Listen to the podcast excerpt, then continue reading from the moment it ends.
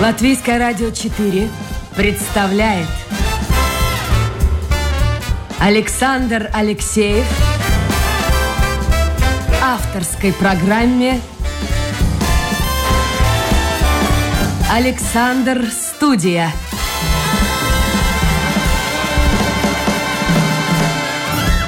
Здравствуйте, друзья! В эфире программа «Александр Студия». Как обычно, в это время с вами автор и ведущий Александр Алексеев. Сегодня у меня в гостях научный ассистент Латвийского института гидроэкологии Наталья Сухарева. Доброе утро, Наталья. Доброе утро. Я хотел сказать, но я сейчас это скажу.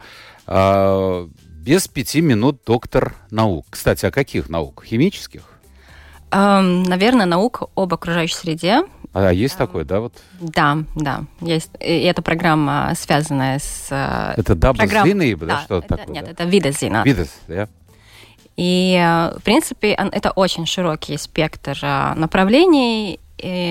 Кто-то идет больше, скажем, в сферу, связанную более с ну, если по-простому, в геологию, кто-то больше в химию, кто-то больше в биологию. Но, в принципе, видозинатность – это эм, такая наука, которая объединяет все эти направления и, и связана, вернее, пытается объяснить процессы, которые происходят в экосистеме какой-то, например, в системе моря, и к чему это все приводит? Потому что если мы смотрим на это только, допустим, с химической точки зрения или только с биологической точки зрения, мы не можем видеть всю картину. А вот именно видозинатность, оно объединяет это все, и нам все Слушайте, а что значит без пяти минут, доктор? Что вам осталось? Это значит, что я закончила академическую программу, программа, докторская программа вида Зина. Здесь у нас в Латвийском Да, в университете, да? Латвийском университете. Это значит, я собрала все кредитные пункты, которые были нужны. В это входят э, промоционные экзамены обязательные, в это входят э, какие, ведение, допустим, каких-то лекций или практических работ, это какие-то курсы, конференции и прочее. И публикации научные. Но мне осталось закончить диссертацию и защитить диссертацию. А, собственно, самое главное, наверное. А тема диссертации? Тема диссертации связана с транспортом опасных химических веществ в пищевой цепочке Балтийского моря. То есть, э, если мы берем какое-то опасное химическое соединение, какой-нибудь, например, пестицид или, например, какой-нибудь тяжелый металл, который потом превращается в органическое соединение этого металла, и он попадает в экосистему э, моря, ну, в моем случае море, Мгм. и там его э, захватывают какие-то организмы. Сначала это мелкие организмы на уровне планктона, например, или донных организмов. И все, с этого момента он уже в экосистеме. То есть с этого момента он идет... э, под- это называется такие устойчивые органические вещества, которые накапливаются в организме самом с течением жизни. И плюс, когда его ест другой организм, который Он, соответственно, переходит он к другому переходит к организму. следующему организму. И каждый следующий этап, то есть начиная там с планктона, потом зоопланктон, потом какая-то мелкая рыба, потом большая рыба, потом идет эм, какой-нибудь тюлень или человек, или птица. И с каждым новым этапом, каждый следующий этап ест все больше пред- эм, организмов предыдущего этапа, тем самым это вещество на каждой новой ступени накапливается все больше и Ну, разве оно не становится слабее? Нет, оно накапливается, в этом вся и проблема. Подождите, как? Ну вот смотрите, если, ну как-нибудь совершенно примитивно, чтобы было бы понятно слушателю. Вот стакан, ну кру- кружка, да, или что это? Стакан, наверное, бумажный стаканчик. Вот в нем вода. Но если я отпиваю понемножку, значит, воды становится все меньше, а здесь получается все с точностью наоборот. А, проблема в том, что вот, допустим, Один И- планктон и- и- съел, другой а, вот планктон, это- рыбка съела. Значит, меньше становится вещества, нет? но оно не уходит из системы, оно остается. Оно уходит. Но оно разделяется. Нет, ну смотрите, есть, допустим, 10 штук планктона. Так.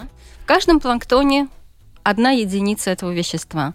Все эти 10 штук съел один зоопланктон. И в этом зоопланктоне уже 10 А единиц. если он все 10 съел, а если Да. понемножку? Нет, ну почему? Он же ест весь организм. Он же не будет говорить, я съем только тот кусочек организма, в котором нету.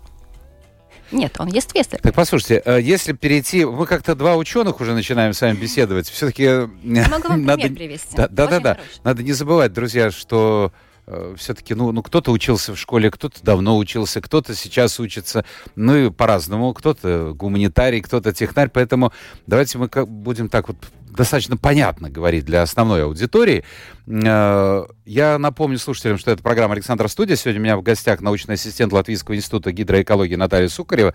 И вы можете в нашем разговоре тоже принимать участие активно, если вас, конечно, эта тема интересует. А я думаю, что она всех должна интересовать. Мы еще коснемся. Это очень важный момент. Это чистота вообще э, моря. Можем ли мы в нем купаться? Можем ли мы... Ну, если вода, вот ты купаешься, вода в рот попала. А вот что? Вот это вредно, не вредно? И очень много проблем, касаемых э, моря, на берега которого мы живем. Так что, если у вас есть вопросы, вы можете в интернете зайти на домашнюю страничку Латвийское радио 4, программа «Александр Студия». И ваше послание сразу же появится у меня на мониторе.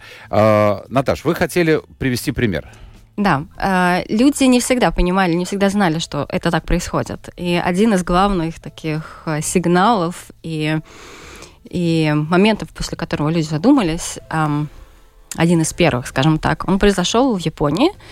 Э, есть такой знаменитый случай в Минимата.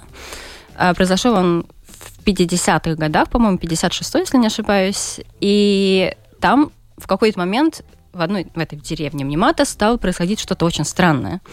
Сначала э, люди заподозрили в странном поведении котов. Коты стали себя странно вести. Даже появился термин су суицидальные коты, потому что коты почему-то вдруг начали сбрасываться с пристани в море.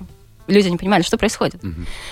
А, через какое-то время э, что-то странное стало происходить и с людьми. Э, люди стали эм, чувствовать затруднения э, при разговоре, речь была затрудненная, э, было сложно ориентироваться в пространстве, было сложно управлять своими руками, ногами. Некоторые вообще становились парализованы. Естественно, стали разбираться, что же случилось. То есть не только в котах дело. А это была рыбацкая деревня.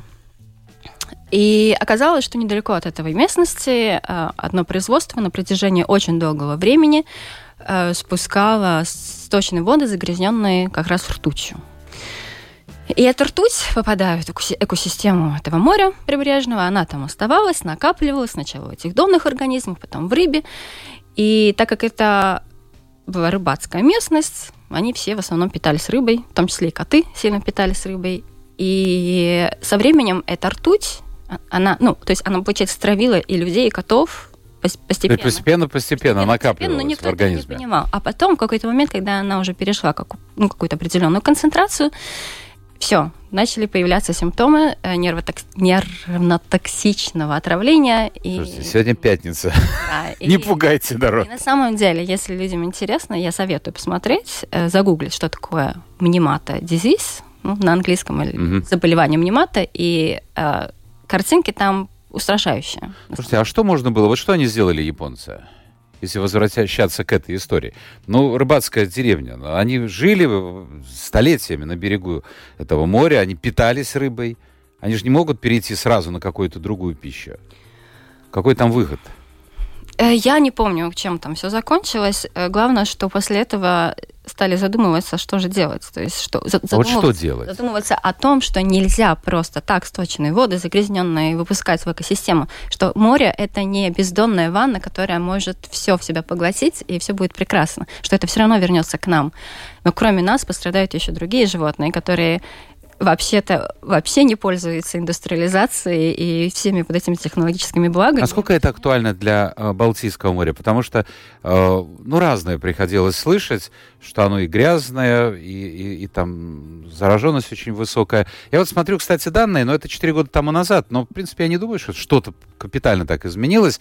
Это исследование вашего института касается как раз э, состояния вот Балтийского моря. И тут по очень многим позициям Э, ну, в общем-то, не, не совсем такая радостная картина. Тут идет и э, разговор о рыбах, которых ну, вылавливают для, как написано, коммерческого использования, то есть для продажи.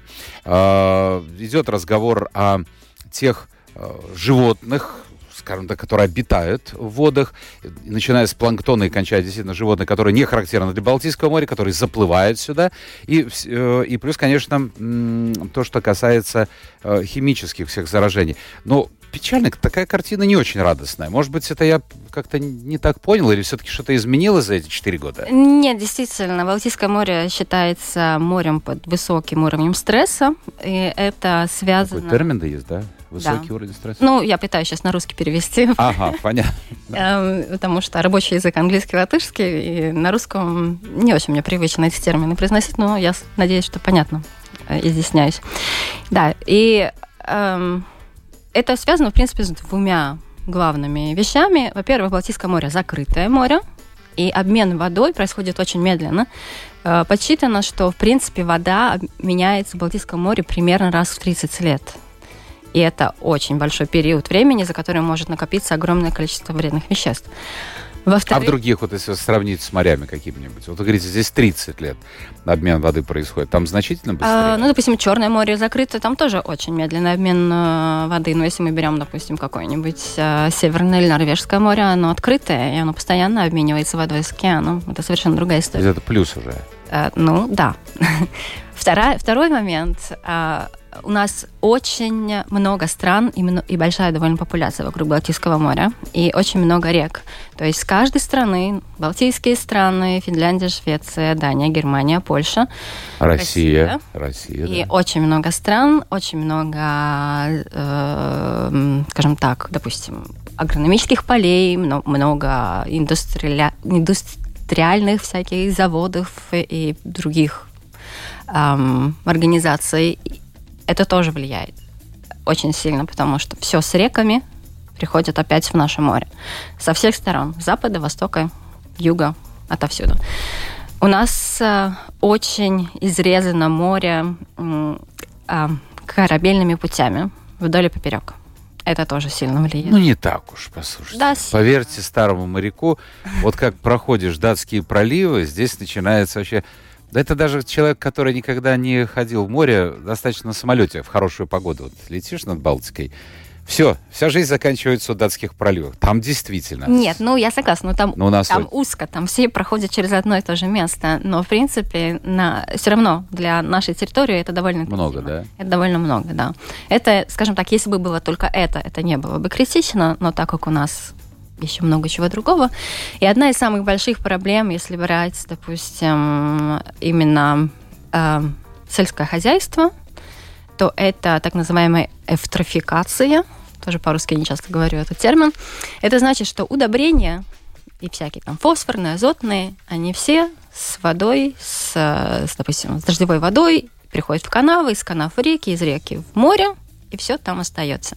От- и И все тоже ведь происходит наверняка и на Черном море, и на Средиземном море, и на э, Северном море, и э, в других местах. Но если вот обмен 30 лет Да, здесь, это а там, скажем, я не знаю, в течение, может, 5 лет, то разница, конечно, чувствует. Хорошо, ну а что делать? Ведь существуют э, международные программы, касаемые Балтийского моря. Насколько реально то, что они выполняются. Ведь, в общем-то, сельское хозяйство, оно продолжает существовать. Сейчас говорят об экологичном подходе. Э, Но я не думаю, что все хозяйства уж так уж экологичные. Они тоже сбрасывают химию. Э, На самом деле э, очень много происходит активностей, и Балтийским морем занимается такая организация, как Хелком.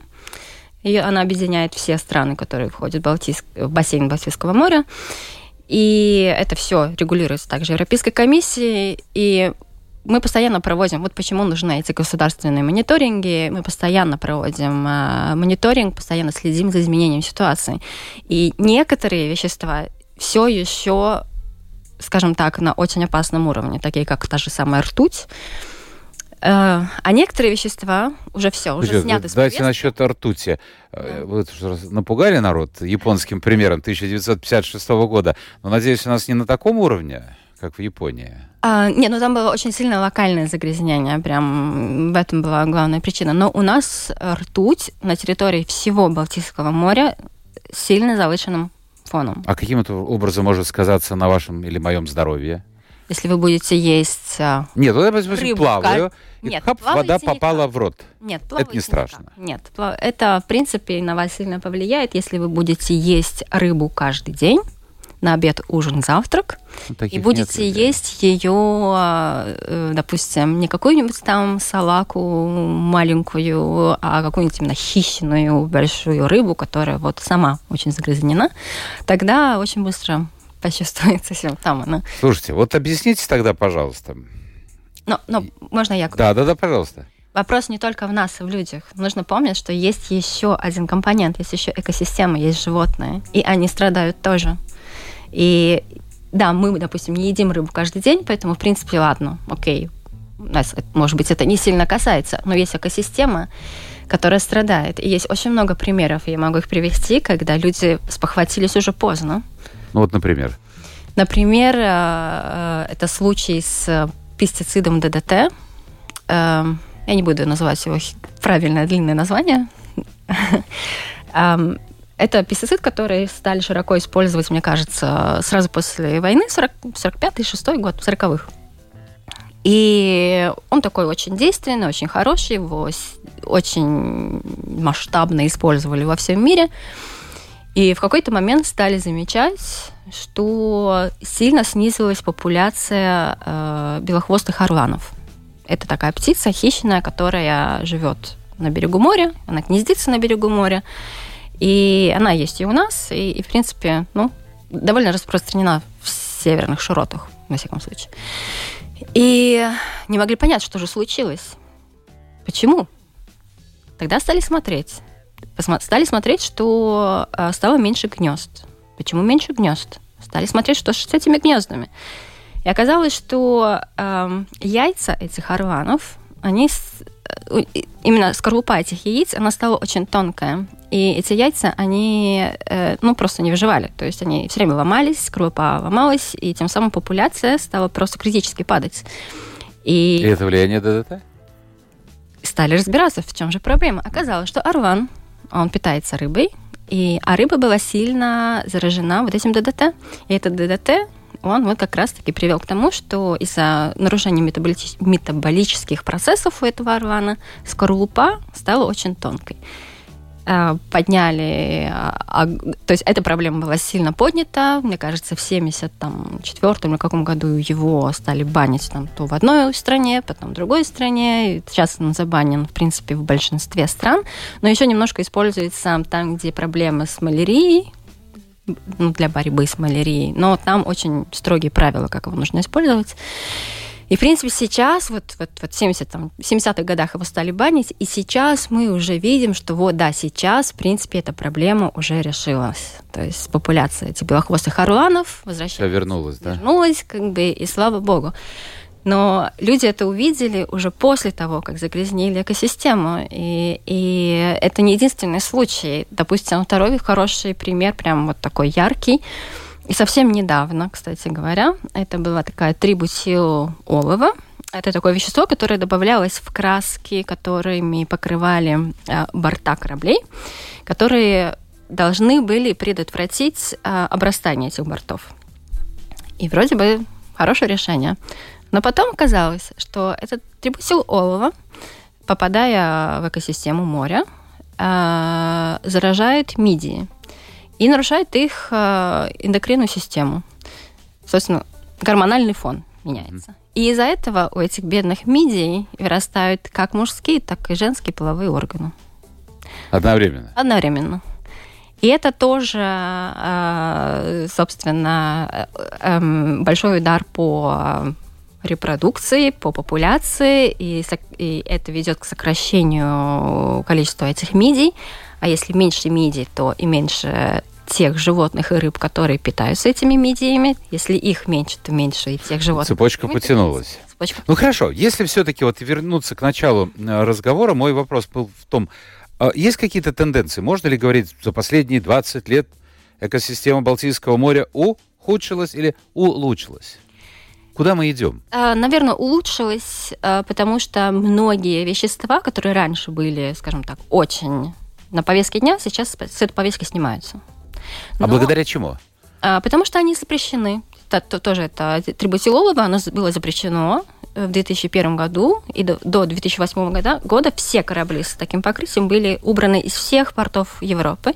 И вот прошло всего-навсего сколько тут, 14 лет, и мы уже видим, что... А вот та химия, которая, да не только с сельского хозяйства и промышленной, правильно сказали, промышленные предприятия часто находятся на берегах рек, рек а оттуда все и течет в море. А с этим что-то делается? А, ну, конечно. А, это, есть... А, целый ряд правил и, и требований, что там промышленные там, какие-нибудь заводы, они не могут спускать свои воды, допустим, напрямую в реку. Не, ну правила правила, а как они выполняются? Вот может ли какая-то структура, вот вы назвали европейскую структуру, следить за всем тем, что происходит? Ну, действительно, Балтийское море маленькое, по большому счету, а стран очень много и довольно развитых в промышленном отношении. Для этого и нужен государственный мониторинг. Мы мониторим... А, а каким образом вот этот мониторинг осуществляется? А, у нас есть несколько рейсов в год. Рейсов, да? Да, это рейсы, рейсы, когда мы садимся на корабль и идем в море на неделю. Там целая команда там, ученых, исследователей, и каждый занимается чем-то своим. Там есть химики, есть географы, есть биологи, и мы отбираем пробы. Допустим, отбираем пробы воды, делаем анализ химический, смотрим, что там есть. Отбираем пробы эм, грунта, смотрим, что там внутри. Или отбираем пробы биологические и смотрим, как в этом месте поменялось биологическое разнообразие. То есть стало меньше видов или больше видов. И это тоже есть определенные индикаторы, по которым мы можем рассчитать, стало хуже или лучше. И также отдельно уже не беря эти мониторинги в море, мы делаем вылов рыбы тоже э, в определенных местах и, и, и смотрим, какие концентрации опасных веществ уже в этой рыбе внутри. И также происходит и в других странах. Да, абсолютно. Это Хорошо, если по Балтийскому морю более-менее понятно, есть, хотя у меня, я смотрю, уже конкретные вопросы, но а, а Рижский залив? Ну, это тоже, да. Это, это, мне кажется, еще сложнее, нет? Чем Балтийское море. Там хоть свежая, све... ну ладно, 30 лет проходит, пока вода поменяется, но здесь, мне кажется, ну такая стоячая вода. Ну, Рижский залив, да, конечно, он еще Мелкий, более к тому же подвержен. Еще. И если э, даже чисто смотреть на цвет воды, то Рижский залив, он такой желто-коричневый, а, но если, если уходить в центр залива, то там красивая вот такая зелено-голубая вода. Хорошо, а вот эти э, скажем так, непогоды для тех, кто живут на берегу, для них это проблема. Кстати, посмотрите, в Лепое, что происходило сейчас, ну, вот в районе э, это Коросты, там вообще э, говорят, что вот эти старинные бункеры, все, все, все уйдет под воду, потому что, ну, идет э, э, такой процесс. Но, с другой стороны, э, я, я даже не знаю, как это определить, но как, как мы должны реагировать на все то, что происходит? Вот, например, э, ураган, шторм, э, это плюс или минус для экосистемы? Все-таки какое-то бурление, это процесс происходит, может быть, и, и меняется каким-то образом вода. Хотя человеку, живущего на берегу, для него это, конечно, неприятная вещь. А, ну, надо понимать, что шторм, он, э, конечно, делает, то есть он мешает. Ну, это как коктейль мешает, взбалтывает, Он правильно? мешает воду на поверхности. То есть самая глубокая точка, допустим, залива 56 метров. Я сильно сомневаюсь, что какой-нибудь шторм может перемешать воду на, на глубине 56 метров. То есть только верхние слои затрагивают? Конечно, только верх, верхние слои, да. А вот еще, э, очень часто люди жалуются, особенно те, кто, ну, не знаком со спецификой Рижского залива и Балтийского моря, что очень часто по утрам очень неприятный запах, вот эти водоросли выносят на берег, их там убирают периодически, ну, порой бывает действительно так, что не успевают. Насколько это, это нормальный процесс, это вредно, не вредно, вот ходить по этим водорослям?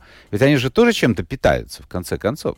Нет, ну это обычные водоросли, почему нет? По траве же мы ходим, в чем разница? Трава тоже разная бывает. Ну, если колется, не ходите. Хорошо. А, собственно говоря, скажите мне, пожалуйста, а почему Наталья Сухарева увлеклась проблемами экологии моря? Почему захотела стать химиком? Ой, это был очень долгий процесс. И, честно говоря, когда я заканчивала школу, я в жизни не могла подумать, что я буду заниматься наукой и, и что я буду связана с экологией. Эм, то есть на тот момент э, я думала, что я буду химиком, и, э, ну, я родом из Даугавпилса, и это довольно такой индустриальный город. Ну, ну, ну да, море там далековато. Море там далеко, далековато. Да. И я в 12 классе думала, что я буду работать на каком-то производстве, допустим, фармацевтическом или каком-то там косметику производящем, но точно не связанное с наукой. Вернее, я не была против, но мне это в голову не приходило. Я, конечно, видела какие-то там программы Discovery, но это было все так далеко и, нереально, что даже не могла подумать. Э, Отучаюсь 4 года на химика, отработав 2 года в, на фармацевтическом предприятии, я поняла, что мне этого мало. Мне мало быть э, запертой в лаборатории, э, мне мало... Хочется романтики Мне хочется чего-то еще. Ну, то есть у меня есть, наверное, у всех занимающихся наукой есть такое вечно голодное любоз... чувство любознательности, просто которое невозможно утолить. И мне было мало той перспективы, которую я видела на тот момент. Мне хотелось что-то поменять. И я стала искать возможности. Плюс в тот момент у меня была прям голубая мечта, огромное желание, которое прям меня теребило, это попробовать учиться за границей. И я стала искать возможно, программа за границей, и нашла очень интересную, которая меня очень сильно привлекла.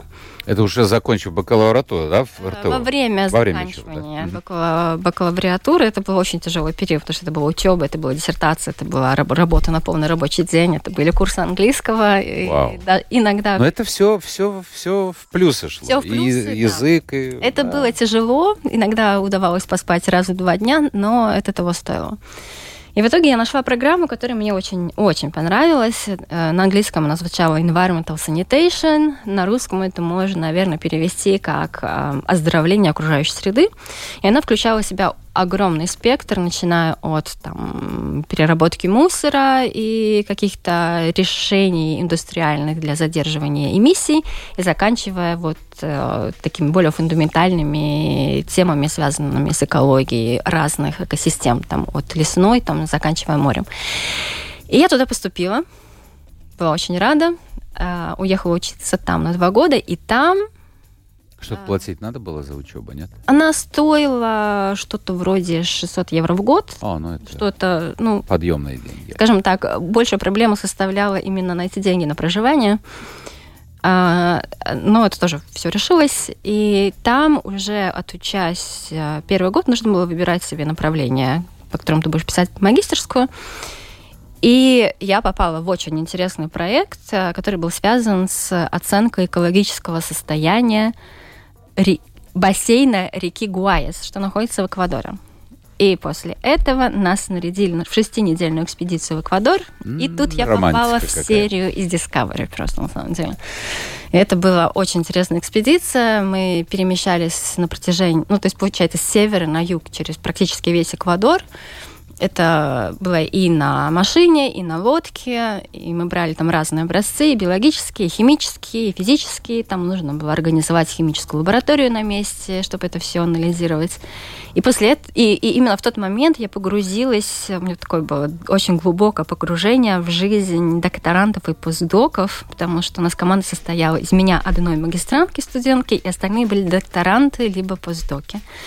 А бельгийцы все или а, Нет, это был очень интернациональный состав. Один бельгиец был, эм, и были девушка из Вьетнама, из э, Индонезии, из э, Уганды и из Филиппин.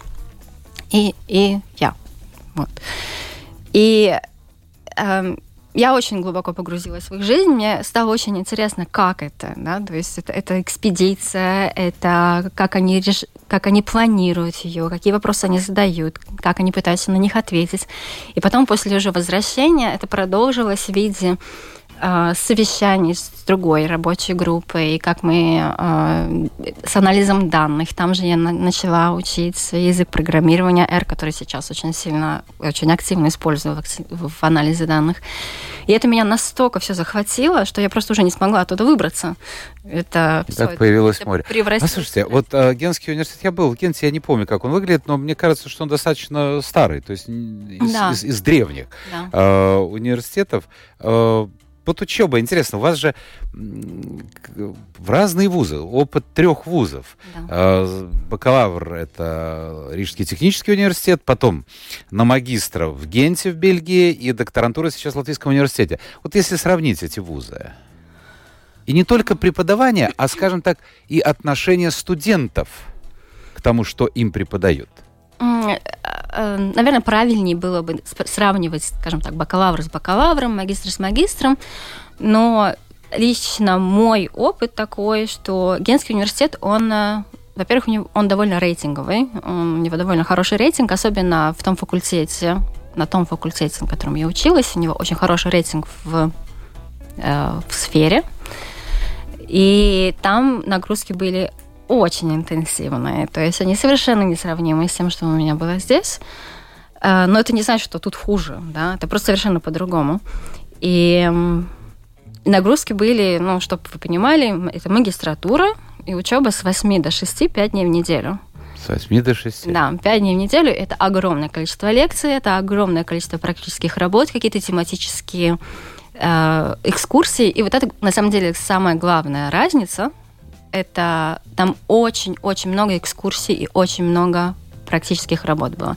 То есть если это какой-то курс, связанный с переработкой мусора, нас берут, везут на несколько заводов, связанных с переработкой мусора, и там местные главные инженеры нам рассказывают все, как это работает, все показывают mm-hmm. и так далее. Или, допустим, если какая-то практическая работа, то у нас всех там у каждого свой бэкграунд, то есть там не только химики были, там были и биологи, были и географы, были и какие-то там инженеры, которые поступили на, на эту программу.